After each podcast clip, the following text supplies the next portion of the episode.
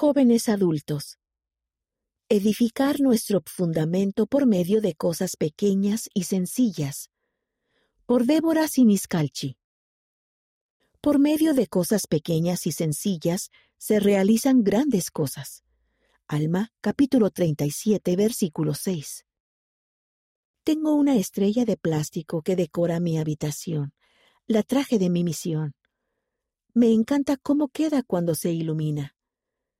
Esta pequeña estrella está colgada en la pared para que pueda verla todas las noches al irme a dormir y al despertarme.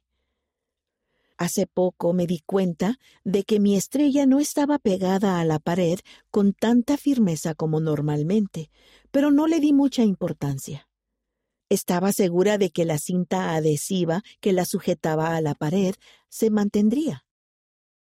Una mañana, la estrella no estaba allí se había caído. Decidí volver a asegurar la estrella con más cinta adhesiva.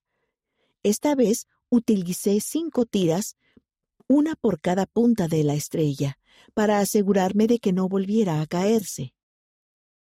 Fue entonces cuando me di cuenta de que mi pequeña estrella resplandeciente es como cada uno de nosotros, y la cinta adhesiva que la sostiene podría representar nuestros hábitos espirituales.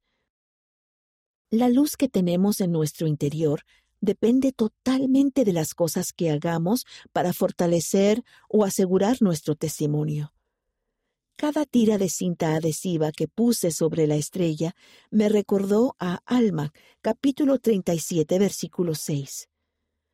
Por medio de cosas pequeñas y sencillas, se realizan grandes cosas. También pensé en cómo había notado durante varios días que la estrella estaba a punto de caerse, pero no había hecho nada para evitarlo, hasta que se cayó.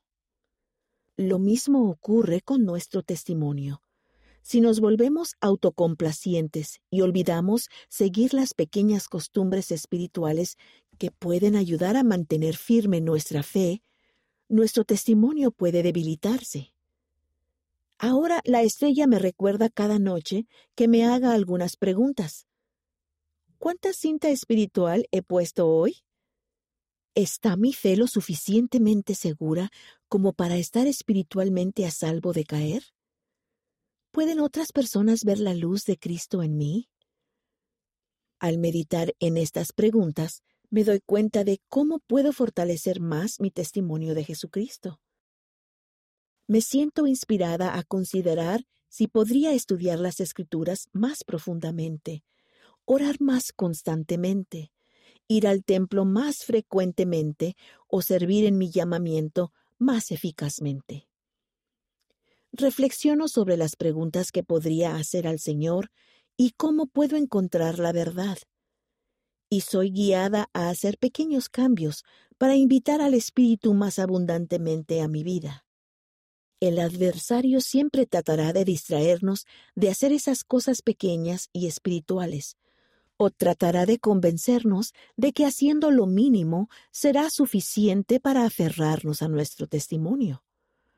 Pero el presidente Russell M. Nelson nos ha recordado que debemos asegurar activamente nuestra fe.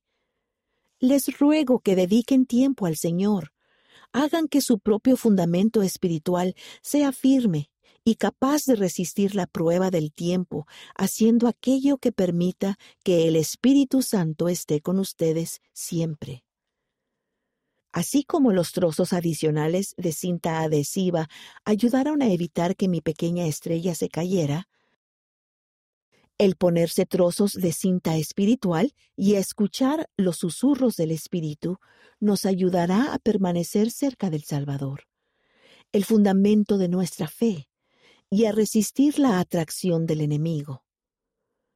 El presidente Dallin H. Oaks, primer consejero de la primera presidencia, hizo hincapié en la importancia de las cosas pequeñas. La sencillez de la manera o lo fácil que es la tarea que se nos manda no significa que no sea importante. Como leemos en Alma capítulo 37, versículo 6, Dios puede ayudarnos a lograr grandes propósitos por medio de nuestros pequeños esfuerzos para acercarnos a Cristo. Él puede magnificar nuestros hábitos sencillos como la oración, el estudio de las escrituras y la asistencia al templo para darnos la fortaleza que necesitamos para vencer al adversario y otros obstáculos en nuestra vida. Si hacemos estas cosas pequeñas y sencillas, podemos permanecer firmes en nuestra fe. Al igual que mi estrellita, nuestro fundamento en Cristo puede permanecer seguro a medida que sigamos adelante en la senda de los convenios. La autora vive en Pescara, Italia.